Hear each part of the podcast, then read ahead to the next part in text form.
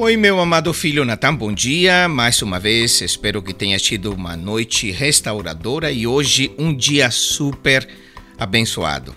Aqui o Paizinho de novo para meditar com você na palavra de Deus e para orarmos juntos. E eu quero compartilhar contigo hoje uma palavra que meu pai sempre falava quando nós éramos criança, já seja na igreja ou falando em casa ele sempre compartilhou esta palavra e ficou ali gravada. Nunca esqueci. Eclesiastes capítulo 11, versículo 9. A Bíblia diz: Alegre-se jovem na sua mocidade. Seja feliz o seu coração nos dias da sua juventude. Siga por onde seu coração mandar, até onde a sua vista alcançar. Mas saiba que por todas essas coisas Deus o trará a julgamento.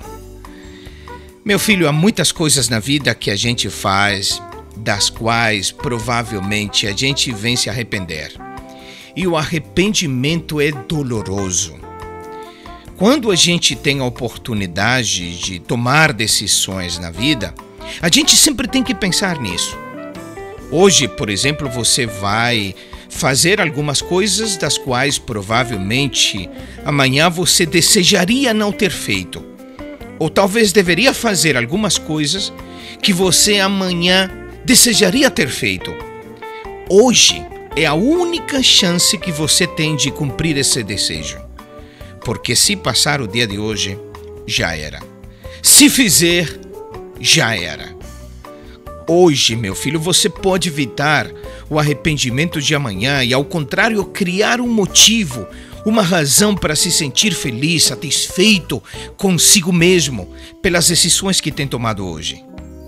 O arrependimento magoa, machuca, dói, como eu te falei anteriormente. Então, hoje, você pode evitar aumentar essa dor.